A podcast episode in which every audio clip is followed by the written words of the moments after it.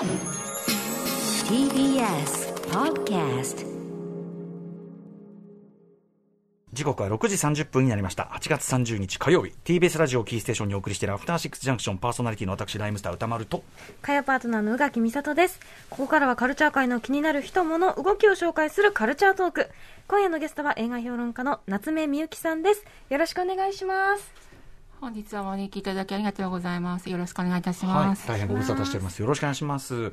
えー、では、松夏目、ね、みゆきさんご紹介しておきましょう。はい。雑誌ユリーカやキネマ春報などに寄稿する映画評批評家、編集者でいらっしゃいます。これまでに書籍、アジア映画の森や、アピチャッポン・ウィーラ・セクタン、ま間違えましたね。アピチャッポン・ウィーラ・セタ君、失礼いたしました。そうそうそう、言い慣れない。すごく緊張しながら読んだのに間違えてしまい。すいません。新たなるインド映画の世界などで執筆、編集を担当。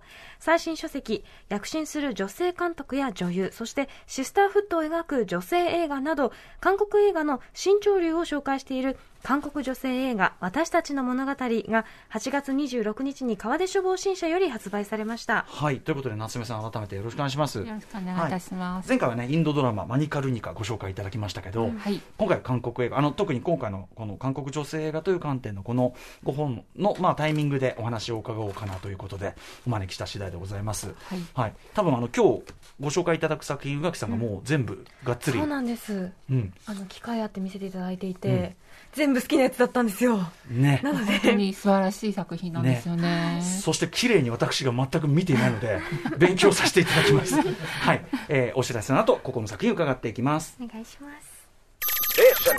After Six Junction. 生放送でお送りしています、アフターシックスジャンクション。今夜はゲストに映画評論家の、し失礼いたしました、映画批評家の夏目みゆきさんをお迎えしています。はい、えー、田辺さんよろしくお願いします。はい。お願いします。今回の、えー、と韓国女性映画私たちの物語、えーまあ、これ韓国記念というかねあの、うん韓国のタイミングでお招きしたんですけど、えーまずちょっと僕先に感感想というか、すごいあのあーと思ったのは女性映画と韓国って最初の方に夏目さんが寄せられているコラムであのなんていうかなあの韓国映画見ててその女性映画というその視点というかなあのそのスタンスの変遷というかそんなことをお話しされてるあれであの性暴力をどういうふうにその映画の中で描かれるかというねキム・ギドクの悪い男とかとあの、まあ、僕もファンなんだけど石井隆作品における例えばいわゆるこう落ちていく女像みたいな、はい。はい、ものとっていうんで、でまあ、あの夏目さん自身も石井さんの作品のファンではあったけどもというか、そういうこうなんていうかな、日本映画のああいうのとこう流れが、僕もそのリアルタイムで見てった作品の順番の話なんで、なんかこう、この観観点の変化というか、夏目さんご自身の、がすごくこう、なんていうかな、シンクロ、ああ、そうだなっていう感じがしながら読ませていただきましたあ。ありがとうございます。多分同世代なので、うんうん石井隆は本当みんなね、見に来ましたね。夢中ではいね。、そうですね。はい。うん、だけど、なんかね、そこに描かれる、その確かにそのおいわゆる落ちていく女像、落ちるほどに輝くみたいなのって、うん。なんかこう、ね、どどうなんていうのはもちろんありますし、今の視点から見るとね、そうですね。まあ、だから石井さんに限らず、そのなんていうかな、女性像全体の、まあ、一つの分かりやすい例として、ファム・ファタルっていう、その置き方であるとか、ノノワールにおけるって。まあ一つの、なんていうかな、今考えるとすごくある種の型に女性を押し込めて、まあ都合幻想ですよね、都合がいい幻想として消費してるっていうところは、まあ確かに否めないし、とかね、悪い男も、ただキム・ギドクさん、まあキム・ギドク後に、そのいわゆる韓国の MeToo の中で大問題になってきますけど、はい。なんかこう、性暴力の描かれ方みたいなところで、なんかこう、あっていうところはね、ありますもんね、やっぱね。そうですね。ただ当時は本当にいろんなあの女優さんやあ女女性の監督なんかも、あのキム・キドクって言ったらあのあの対談したりとか、うん。仲良くしてたので本当にこうひっくり返ったって感じですよね。もうね、あの韓国を代表する世界的に評価されてる監督だったわけで、うん。あのーでしかもね、ちょっと最終的にはコロナで客死というかね、してしまうわけだから、はいはい。なかなか因果が深い感じがしますけども、うん。はい、あの改めてこの韓国女性映画、私たちの物語って、こういうこうくくりで本を書かれようと思ったのはなぜなんでしょう？はい、あの、まあ、一番はやっぱり、韓国のその女性映画や女性監督の作品で、えー近年、特に2010年頃から、あの、非常に優れたものが多いっていうのが一番大きいです。えーで、まあ、先ほども話に出ましたけど、MeToo じ、MeToo あの運動っていうのが、じゅ17年の10月にアメリカで始まるんですけど、アインスタインのねあれかそれが、あの結構韓国はわーっと波及して、うん。18年3月にそのテレビ番組 PD 手帳で女優さんがキム・ギドクの告発を性暴力に関する告発をしたんですね。で、そのなんかあの起きた事件のイーサンさんも本当に驚きましたけど男性中心主義みたいなのがそこからちょっとひっくり返されるようなダイナミズムがあって、えーそして同時に日本であの日本の MeToo 運動っていうのはあんまりそこそこまで韓国ほどは盛り上がらなかったんですけど、韓国小説ブームっていうのが日本であって、えー82年生まれキム・ジヨンの翻訳本が非常にヒットして、はい。これがあの韓国のフェミニズムムーブメントを象徴する小説ですけど19年秋に、えー、川出書房新社から出た雑誌「文芸」が韓国フェミニズム日本という特集だったんですけど雑誌創刊初の創冊となったんですね。うん。であのあの映画界でも3月ぐらいからあの日本の、ね、監督の性暴力の問題が告発されたりですとか、あの春頃から風切りでもあの特殊上映でも非常に女性監督女性が女性問題のものが増えてきてるってことで、うん。ちょっと満を持してこういう本をうん出せるかなということで出しました。はいその宇垣さんもねこうお読みになっていかがでした？はい、あの私はどうしてもそれこそそのちょっと盛り上がってからの韓国映画はうんうん。割と見てる方だと思うんですけど、あー。その前っていうか見てなくてなのですごくその力強くって見てるとなんかこう勇気をもらえる作品がたくさんあるって思っていたのが、うん。その背景にあるものまで私そこまでこう、かうん。考えを覚えばしていなくってあそうか、それってあまりにも厳しい現実があるからこその、うんうん。こうなんていうかこう生まれ出てきたものなんだっていうのを改めてその、まあ、儒教的な考え方であったり、うん兵役の問題であったりっていうのをすごく考えさせられました、その背景というかどういう変遷を経て、今私たちのもとにその映画が届いているのかっていうのをすごくあの体系もあってあのいろんなインタビューも含めてうん。書いてあったのですごく勉強になりました、うんまた見てみたい映画がたくさん出てきました。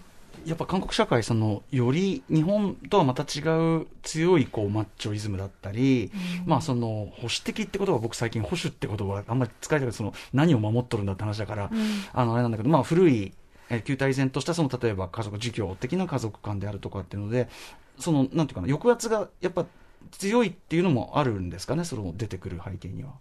そうですね。あの家父長性が非常に強くって、で割とそのいなんつったらいいんですか？一面的っていう言い方をすると、まあ、よくないのかもしれないんですけど、あの男はこうでなければいけない女性はこうでなければいけないみたいなものが強いというようなお話話ですね。ゆえにだから問題も顕在化より強くするというか、うん。とこはでもバックラッシュもねかなり強いんでしょうしねやっぱね、そうなると。うんなんか実際そのいろんな作品出てくる中でね、ちょっとね。あの、夏目さんがその韓国のその女性映画という女性監督とか女性の作り手というところを意識し始めたというのはどのあたり、まあ本にも書いてありますが、どのあたりでしょうか？はい、あの3つほどあなんか違う視点から入れましありましてまずあの男性監督が女性を描いた「サニー永遠の仲間たち」とか「怪しい彼女」とか、あの夏メロに乗せて中高年の女性を描くあのすごい韓流の流れを組んだはい。韓流ドラマの流れを組んだあのエンタメ的な女性映画があるんですね。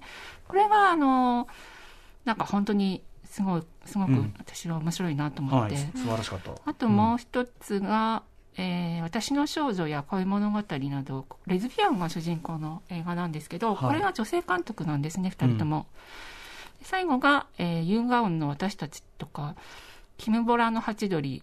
女性監督が女少女を主人公に自伝的に書く作品ですね。これが、えーハチドリは18年で結構最近でうん。話題になったので、ね。あのご覧になってる方も多いと思うんですけど、はい。あの邦画なんかだとあの相馬真司監督とか性の目覚めなんですよ普通少女だと、うんうん。これ全然性とか出てこなくて、はい。はい。本当に確かに。それはあのきっぱり全然出てこないんですよ、うんうん。まあ、もうちょっと小さい少女が多かったりするんですけど、うんうん。でそのあの3つの側面からあのすごくどれも良かったので、はい。これは一冊の本に読めるなというような、うんうんまあの割と多様性がはいはい。多様性や多面性があるなという印象でした。はい。これ、えっ、と、その、エンタメ性が高いものから、まあ、はい。アート的なものまでいろいろあると思いますけど、はい。あの韓国の女性映画監督特徴というのはあるとしたら？えー韓国の女性映画監督は、あの私が、えーインタビューしたイム・スルレ監督が、うん。えー96年に3人の友達で長編デビューした時に6番目だったんですね。女性監督として、6人目の？はいへー。6, 人目。それがなんか本当に私も知らなくてすごくびっくりしたんですけど、うんうんうん。えーとにかく女性が映画を撮るなんてっていう世界だったらしいんですよ。韓国映画界。はい。日本も決して多いとは言えないけども、はい。うん。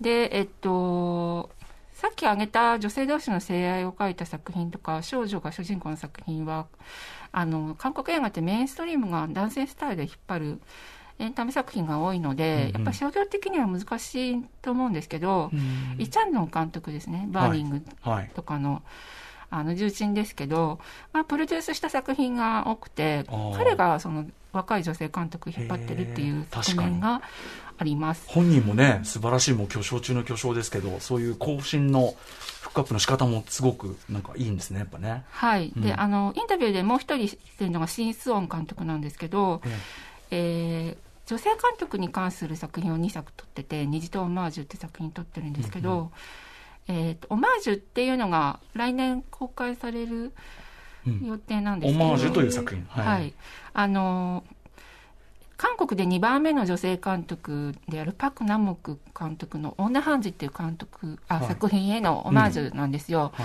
い。でその中で編集室に女性が来ると縁起が悪いと編集技師の女性が塩をまかれるというまかれるという話がえー出てくるんですけど、うん。なんか新監督が実際に聞いた話、それなんか非常にあの男尊女卑が強い中でうん。作られているので、へー。非常にあの紳士で心を打つ作品が多いですね。それはすごいですね塩まかれるわね。うん。うん、まあでもそんぐらいの体制の中ででも作っなんかそれでも作ってたからすごいですねそのね。そうですね。ね。やっぱりくぐり抜けてきた何か強いものがある感じがします。はい。えーまあ、先ほど言いましたけど韓国の社会そのものの、まあ、ある意味よりこうなんていうのかな。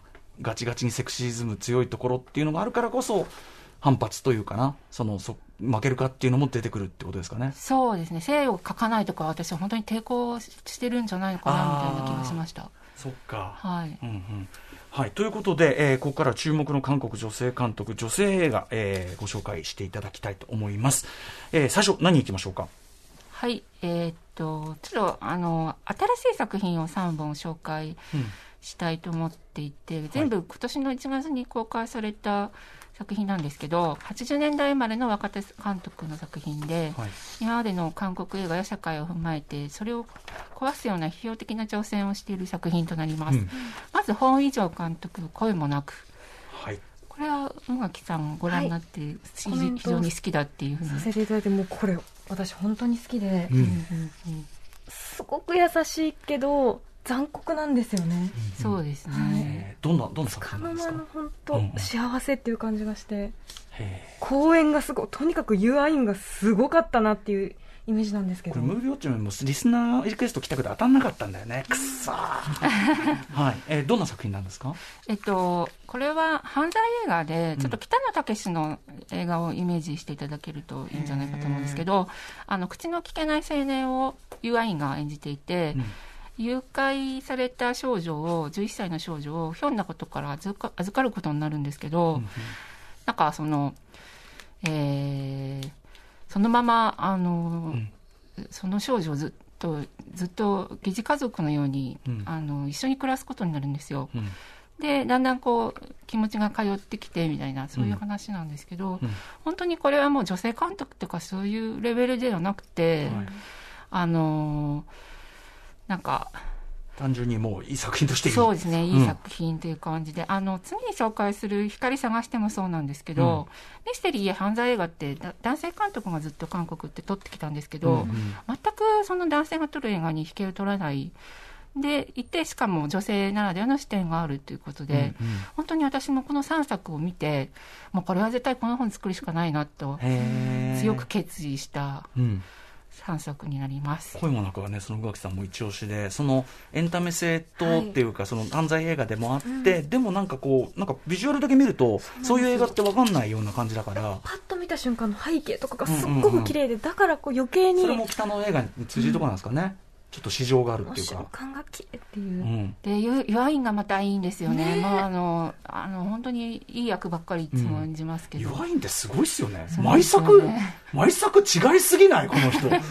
いやなんか演技力がすごいなって本当に思う、うん。うん。へあとなんかもうさらっと女の子が誘拐されるんですけどなんでお金払われないかって女の子だからなんですよおそうそうそう、ねあそこにやっぱ家父長制のそういう歪みというかが。息子だったら払ってたけどねっていう感じがキッズって思いながら見てましたああ、じゃあちゃんとそこも入ってる。ななんで登場人物があの障害者と少女っていう、んうんその家父長制から外れた人間ばかりで、そういう登場人物だけを集めて映画を作るってことにやっぱ意思を感じる確かに確かに。映画ですね。はい。えー、ホン・ウィジョン監督の声もなく2020年の作品で、これは今は？はい、UNEXT でも配信していますし、あとは、えー楽天 TV や ABEMA でも見ることができるということです。較的見やすいですね。はいあ、これじゃあ早速見ます。うん、おすすめ。さあ、続いての作品いきましょうか。はい、パク・チワン監督の光探して、これも女性監督の長編デビュー作の、これはサスペンスですね。で、えっと、夫の浮気によって離婚裁判のごたごたで体調を崩して休職していた女性の刑事なんですけど、あの彼女が復帰後の初仕事として、えー少女失踪した少女をあの、の事後処理のために島へ行きます。はい。ただあのローアの女性とか、うんいろんな島の住民に会うにつれて、はい。だんだんそのあの真相に近づいていくっていうも映画で、はいあのススター女優のキム・ヘスと、ううんうん。あと「パラサイト」で家政婦を演じたイ・ジョンウンがはいはい。演じて、うんうん。あのローアの女を演じていますはい。